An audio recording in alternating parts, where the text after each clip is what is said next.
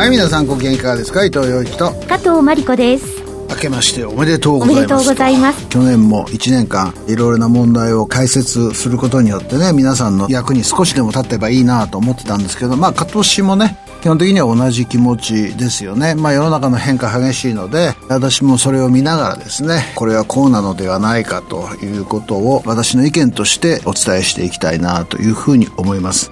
伊藤洋一のラウンドアップワールドナウ。この番組は商社機能と製造業を融合する総合企業アルコニックスと IT、都心、不動産で価値を創造する企業プロパティエージェントの提供でお送りします。子供の頃に思い描いた未来の世界。空飛ぶ車でドライブ。ロボッきたいところへ瞬間移動。綺麗な星を見に宇宙旅行。遥か遠くなった夢のような世界。少しずつ近づいているように思いませんか？あの頃の夢を今気づけばそこにアルコニックス。未来を描くリーディングカンパニーです。伊藤洋一のラウンドアップワールドナウ。一週間の主な出来事をピックアップして伊藤さんに解説していただきます。その前に番組が選んだ今週のニュースファイルです。今年は主要国で大型選挙が相次ぎます。アメリカ連邦議会中間選挙や韓国大統領選挙などの結果は各国の対中国戦略を左右しかねず日本の外交にも影響が及びます今年を首脳外交の1年にすると表明した岸田総理大臣にとっては、夏の参議院議員選挙が試練となります。今年は本当に選挙が多いですよね。大統領選挙を見てもですね、韓国があり、フランスがありと、議会選挙としてはですね、アメリカの中間選挙と日本の参議院選挙が大きいということですし、韓国の大統領選挙は野党陣営がもう総クルゼになってですね、再び立て直す。でその代わりアン・チョルスさんが前へ出てくるみたいなですね目まぐるしい展開をやっているのでフランスの大統領選挙なんかもようわからんですよね。誰が勝つのかね。右派が強いとはこう言われているんですけれども本当にその通りになるのかどうなのか。そういう意味ではかなり大きな変動があるね動きかなと。時代の変化を見てる人間としては興味深い一年になりそうだなというふうに思いますよね。年明け以降コロナ感染が急拡大し第6波が始まったという見方が強まっています。世界で猛威を振るうオミクロン型の市中感染が各地で相次いで確認され、今後は医療体制をいかに維持できるかが焦点となります。政府はコロナ感染が急拡大した沖縄県、山口県、広島県に対し、緊急事態宣言に準じるまん延防止等重点措置を適用します。期間は今月9日から31日までです。重点措置の適用は去年9月30日以来です。この問題はですね、ポイントの1のところで取り上げたいというふうに思います。アメリカの政治リスクの調査会社ユーラシアグループは今年の世界の重大リスクを発表し1位にノーゼロコビット中国のゼロコロナ政策の失敗を挙げました中国がコロナウイルスの変異型を完全に封じ込められず、経済の混乱が世界に広がる可能性を指摘しました。これはかねて言われていることなんですけれども、やっぱりそれが失敗するよというのをユーラシアグループが言い切ったというところが非常に重要だなというふうに思います。オリンピックを控えた今の段階でもシアン1300万のですね、都市がロックダウン状態にあってですね、市民からは相当きつい批判が出ているということになってますし、湖南省でもですね、100万人の住民が対象となるロックダウンが始まったとされてます。その中でですね、非常に重要なのは、新型コロナのタイプがですね、デルタからオミクロン、非常に感染力が強いですね、オミクロンになってきているということだと思いますね。で、そうすると、じゃあ今の中国がやってるように、ゼロコロナでいけるのかっていうのは非常に重要なポイントでですね、まあ私はオリンピックを機にゼロコロナを中国は放棄するというふうに見てるんですけれども、もし放棄しない場合はですね、逆にいくらやってもですね、中国的なやり方ではオミクロン株を制御できずに広がる。広がることによって経済が大打撃を受ける。だって、広がったらロックダウンが増えるわけですから、例えば14億の中国国民のうち8億人がロックダウン状態ってそれは経済回るわけないですよね。そういうふうになる可能性がある。だからユーラシアグループの指摘はですね非常に重要でそれは中国の不幸だけではなくて世界経済の不幸でもあるわけなので習近平さん3期目やりたいんでしょうけれども結構大きな試練になるのではないかなというふうに思ってますよね。防衛省はミサイル防衛の立て直しに乗り出します。電磁力で砲弾を発射してミサイルを迎撃する技術を中核に据え、中国などが研究を進める変速軌道で飛ぶ極超音速兵器を撃ち落とせるようにします。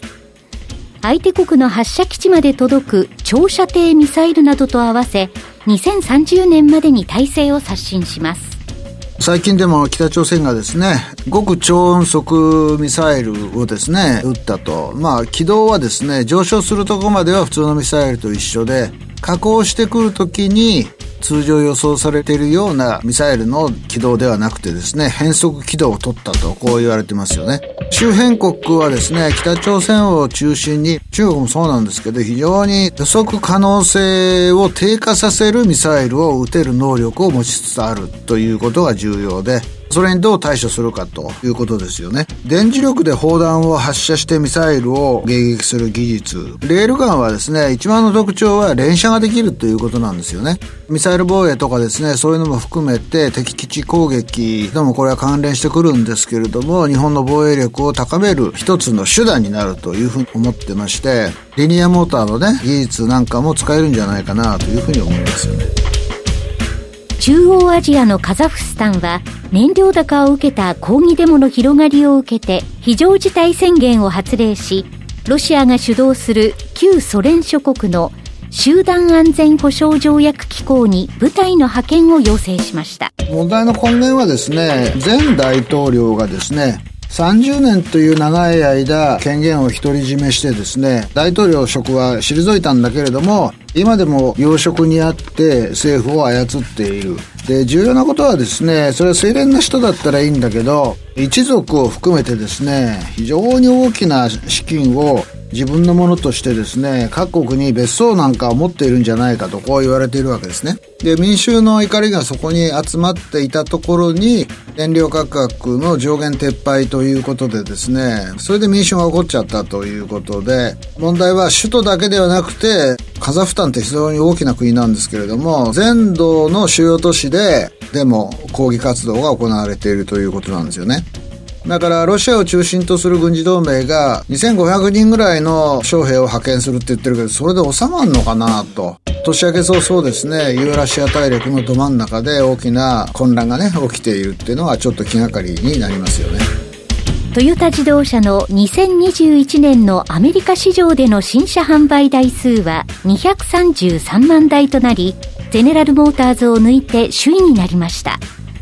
アメリカで海外の自動車メーカーが販売トップになるのは史上初です。私これ聞いた時、あれ、また貿易摩擦が起きるんじゃないかな。まあ私はね、70年代の後半からアメリカに4年間ぐらいいましたから、その時は日本車メーカーが例えば十数パーセントのシェア取っただけでアメリカ国民、またはアメリカ協会、またはそれの支援を受けた議員が怒り出すっていう時代にいたので、すぐ心配したんですけど、まあ特殊要因もあります。それはですね、半導体不足を比較的トヨタがうまく乗り切ったということですよね。GM やフォードが半導体不足の影響をもろに受けて生産台数が落ちたところにトヨタは比較的うまく生産を継続できたというところが要因なので、アメリカでも特にそれを問題視しようという動きはないし、まあ彼らの関心は今どっちかっていうと EV に向いてるわけですよね。EV はですね、非常に重要な今、ムーブメントの中にあってですね、今週は非常に大きな動きがありましたよね。ソニーが事業化すると EV をね、ソニーモビリティという会社を作るという。で、一方でトヨタはですね、アリーンっていう自動車を動かす基本的なですね、ソフトウェアを作り上げて、それをもしかしたら将来は外販するかもしれないという、そういう動きに出ているわけで、結構自動車業界はですね、非常に大きい動きをしてます。だから今年はラスベガスで行われたですね、 CES、コンシューマーエレクトロニックショーというやつも、コンシューマーエレクトロニクスとはちょっとかけ離れた車のメーカーが主役になるというね、BMW の色の変わる車もそうなんですけれども、かなり例年とは違った展開になったと。まあ去年は行われなかったんですけれども、ということが年初早々非常に印象に残った出来事ですよね。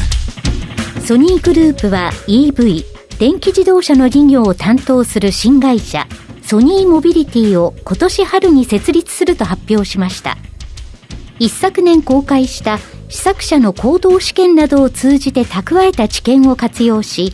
EV の事業化に向けた本格的な検討に入ります。ソニーモビリティについては前のニュースでも取り上げたんですけど、重要なのはですね、売って終わりというですね、ビジネスモデルではなくて、継続的にその車を管理しながら、場合によっては収益チャンスにしていくと。まあ、リカリング方式とこう言われてるんですけれども、テスラが今そうなんですよね。一回ソニーさんの車買ったら、まあ、気になかったらすぐ誰かに売っちゃうよっていうことじゃなくて、何でも何でも使うというようなですね、面白いかなと。まあ私は今の車ね、買えばナビもその度に3年かなんかに一遍変えなきゃいけないというような状況になってるのから見ればですね、大きな進歩だと。ただ、電気自動車の限界、何回も取り上げてるんですけれども、中古車としてあまり高く売れないとかね。というのは、バッテリーがね、バッテリーって要するに、スマホのバッテリーも劣化するじゃないですか。あれと同じ電気自動車のバッテリーも劣化するわけですよ。そうすると中古車価格が高くないとかね。まあ、いつも言われている問題とはまた別にですね、いろんな問題があるので、まあ、私はいろいろ課題は多いかなというふうに思いますよね。アメリカの株式市場でアップルの時価総額が一時3兆ドル、およそ340兆円を突破しました。3兆ドルの大台乗せは世界の上場企業で初です。EV、電気自動車市場への参入観測で成長期待が高まったほか、強い財務基盤が幅広い投資家を引きつけています僕これ年初早々ねニュース見た時本当かよと思いましてですねで、日経がですね、驚きをもって東証一部のですね、全株の時価総額のほぼ半分とこう 報じてるわけですね。それアップルはいい会社だし、成長性もあるし、財務の安定性もあるんだけど、東証の半分の時価総額になる価値あるのかなと思っていたら、その次の数日間、ドスンドスンとナスダックが落ちてね、木曜日は少し持ち直したんですけれども、ちょっと過大評価かなという気がしますよね。アメリカのマーケットの中でも、大手の一部だけがですね、株価がボンボンボン上がって、他はあんまりついてこれてないで。だからまあ、ナスダックが調整してダウが比較的しっかりしているっていう今の展開は当たり前なのかなというふうに思いますよね。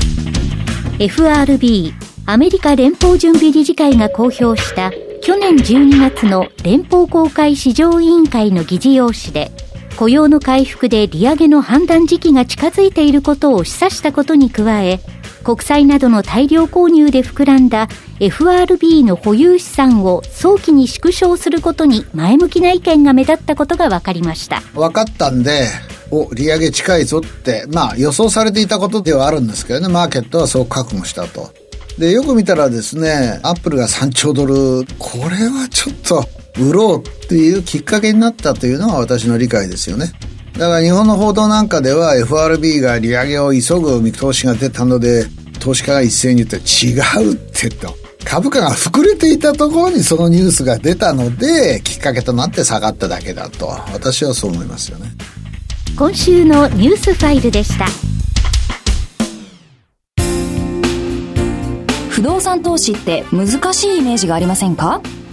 リンプルがあなたのそんなイメージを変えますリンプルはスマホ1台で1万円から始められる不動産投資型のクラウドファンディングサービスです。みんなもう始めてますよ。あなたもこの機会にリンプルでシンプルに不動産投資を始めてみませんか？投資は片手でやる時代、リンプルでシンプルに。詳しくはリンプルで検索。それでは主なニュースを伊藤さんに解説していただきます。はじめはコロナの感染者が年明け以降急激に増えています。重要なポイントはですね、第6波という単語が使われているんですけれども、5波までとはちょっと違うなというのは私の考え方ですよね。オミクロン株が主流で広がっていると。この放送をやっている時点ではですね、東京は922で、沖縄は1414ということになっていて、数字としては警戒レベルだということになりますよね。非常に重要な点はですね、広島、山口、沖縄がそうなんですけれども、米軍基地のあるところから感染者が急増したというのは客観的事実です。岸田さんがですね、それはまだわかりませんみたいなこと言ってるけど、それはそうなんですよね。何が起きてるかというと、アメリカでは1日に108万人とかですね、それをさらに上回るような感染者が出ていて、その基地で働いているアメリカ人が本国との往来の中で感染し、その基地で働いている日本人の方々に移って、その基地で働いている人たちが家庭に帰るレストランで食事する中で、よく言われるのは染み出ているという状況になっているんだと思いますね。多分オミクロンの感染の速さからすれば、いずれ広まってはいたんだろうけれども、はい、やっぱりアメリカ軍の基地があるところが一つの起点に今なってしまったという問題点があると思います。で、やっぱり感染者の数の増加というのはですね、いろんな問題を引き起こします。アメリカでもですね、飛行機はオミクロン欠航、病院はオミクロン閉院、その他ですね、学校も開校を遅らせる。それはなぜかっていうとですね、オミクロンにかかったら、やっぱりデルタの印象があるので、かかった人は家にいろっていうことになるわけですね。また入院しろっていうことになると、例えば飛行機の搭乗員がですね、出勤できなくなるとかですね、病院のお医者さんが出てこれなくなるとかですね、学校の先生が学校に来れなくなるとか、いろいろな弊害が起きるわけですね。はい、だからあちこちでですね、オミクロンによる経済活動の低下というのが見られるんですよね。ただしですね、第5波と第6波は大きく違うよと私が最初に言ったのは、死者や重症者の出現は非常にレアだということですね、第6波ではね。はいだから同じ波っていう単語を使うんだけど、まあそれでいいのかなっていうことを私は考えます。沖縄のですね、感染症の専門家会議のお医者さんの話では、これはもうオミクロンっていうのはデルタと全然違うんだと、一種のインフルエンザのようなものだというふうなですね、話が出ていた。でも、インフルエンザ的な対応ではまだないですよね、日本はね。はい、この病気に対して、やっぱり、すごく警戒する。感染したら、できれば病院、悪くても自宅で待機しろと。感染そのものは私は本当に心配だと思います。で、どうしたらいいかというのはですね、イギリス、アメリカはですね、どちらかというと、重症者でないし死者も少ないんだからっていうんで、基本的にはあまり経済活動を制約するようなことはしていない。でも実際には制約されてるわけですよね。感染者増えるから飛行機を運航できないとか、病院を運営できないとか、いろいろな問題が起きている。ただですね、一番最初にオミクロン株が出現した南アフリカからの例を取ると、感染者の数が一時1日あたり2万ちょっと。でも最近はまた1万人ぐらいに落ちてきているという現象がありますと。イギリスでもですね、今朝読んだファイナンシャルタイムズにはイギリスの感染のピークは超えたのではないかという見通しも出てきているということなんですよね。つまり、感染があまりにも拡大すると、感染していない人をウイルスが探す方が難しくなるというね、そうねそういう現象が起きるんですよね。で、もちろんオミクロン株について言うと、2回感染したとか3回感染したという例はあるんですけれども、感染者が急増するっていうことは悪いことばかりではないということが言えると思います。で、まあ私はもちろんウイルスの専門家ではないんだけれども、ウイルスの専門学者と言われている人たちだってオミクロンについては素人なわけで、はい。各校においてオミクロンが広がった地域でどういう現象が起きたのかっていうのは非常に重要なんですよね、手がかりとしてね。本当に感染症の先生たちの関心事がですね、どこにあるかはわからないんだけれども、でも今でも新型コロナウイルスはですね、中国の研究所から出てきたんじゃないかとかですね、市場だってまだ論争してるわけじゃないですか。はい、論争に付き合ってられないんですよ、我々はね。それ政治もそうです。だから、私は私なりに、後で沖縄に行って話をしますけれども、これまではいいだろうっていうところは、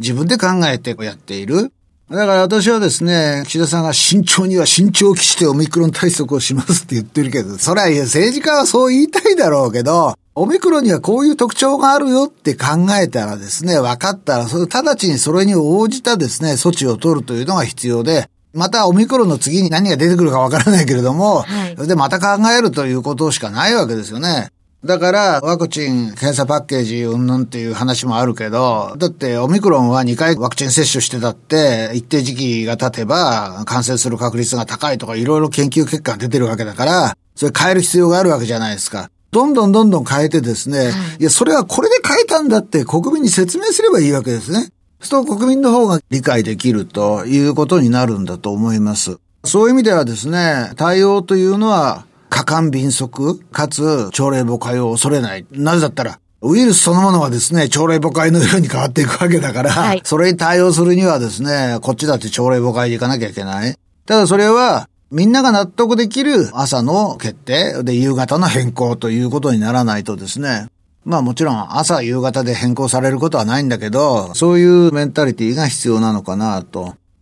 私はね、専門家の皆さんの貢献も非常に大きいと思うんだけれども、もう新しいのが出てくるわけで、それに関する専門家なんかいないよっていうのがですね、大前提で、これウイルス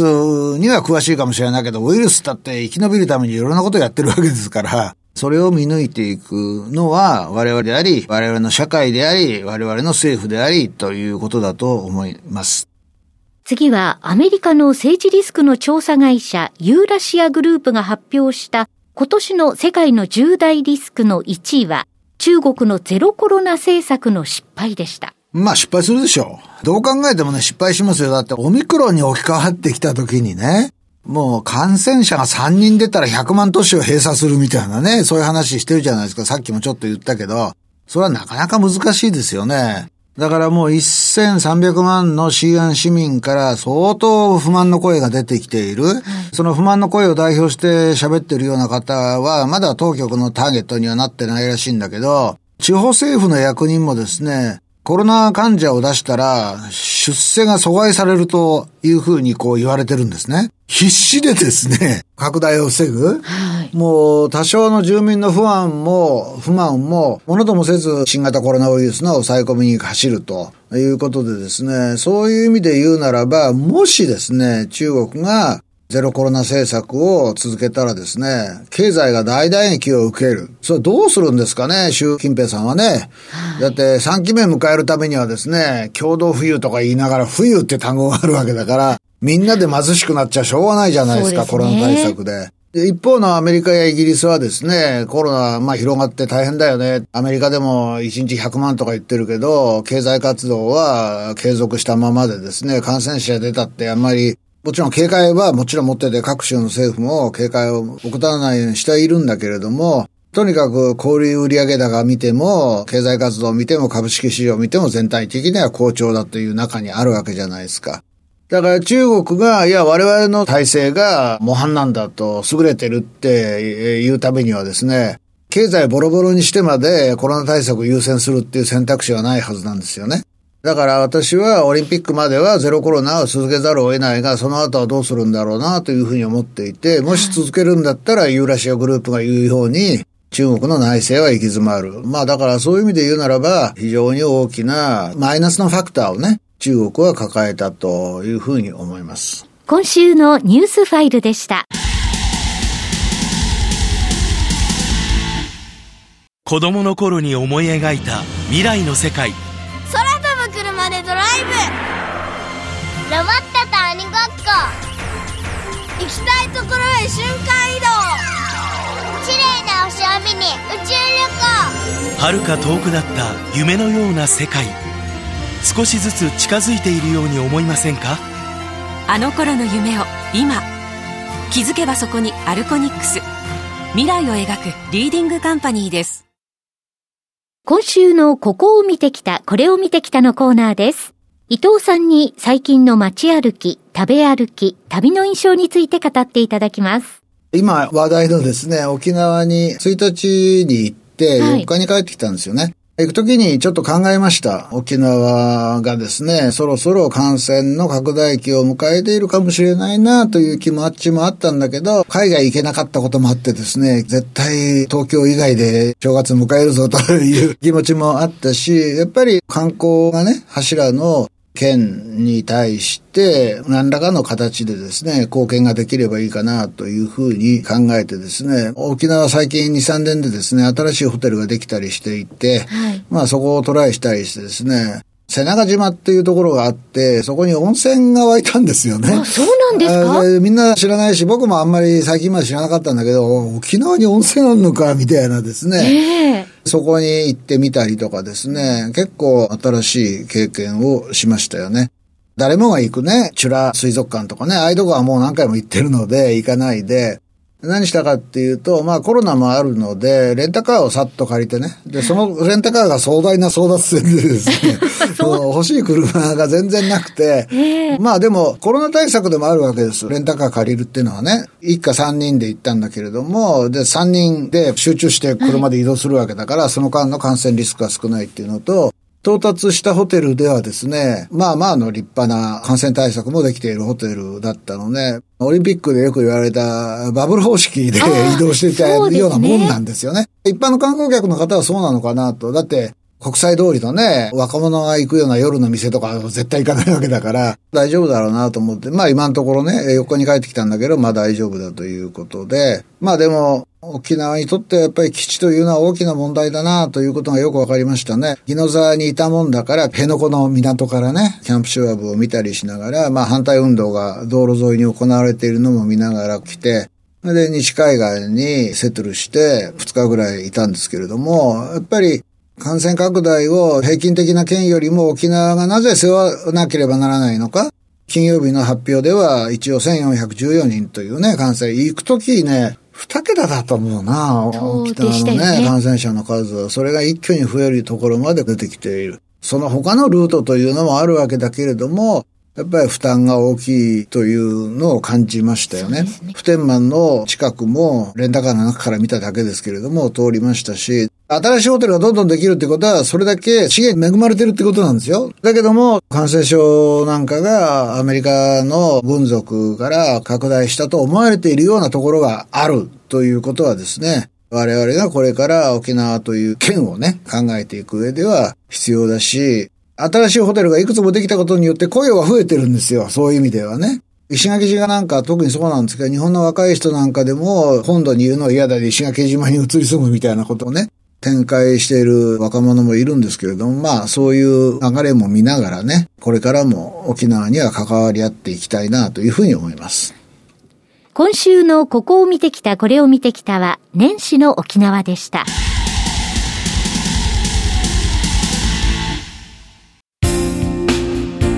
不動産投資って難しいイメージがありませんか？リンプルがあなたのそんなイメージを変えます。リンプルはスマホ1台で1万円から始められる不動産投資型のクラウドファンディングサービスです。みんなもう始めてますよ。あなたもこの機会にリンプルでシンプルに不動産投資を始めてみませんか？投資は片手でやる時代、リンプルでシンプルに。詳しくはリンプルで検索。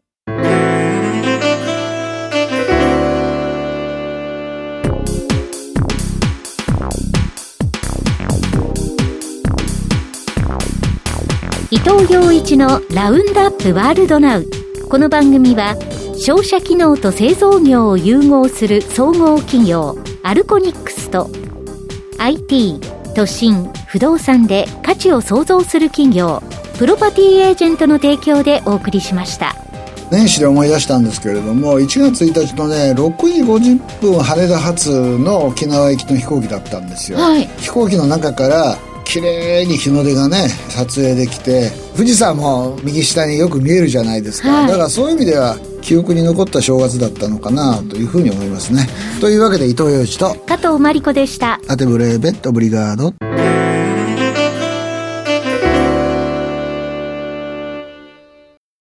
伊藤洋一のラウンドアップワールドナウアーカイブ配信のお知らせです。番組は放送終了後、過去1ヶ月分をポッドキャストで配信していますが、これより前の放送分は、スマートフォンアプリ、audiobook.jp の聞き放題プランで有料でお聞きいただけます。audiobook.jp 聞き放題プランは、最初の1ヶ月がお試し無料、2ヶ月目からは月額税込み750円です。詳しくは、伊藤洋一のラウンドアップワールドナウ番組サイトをご覧ください。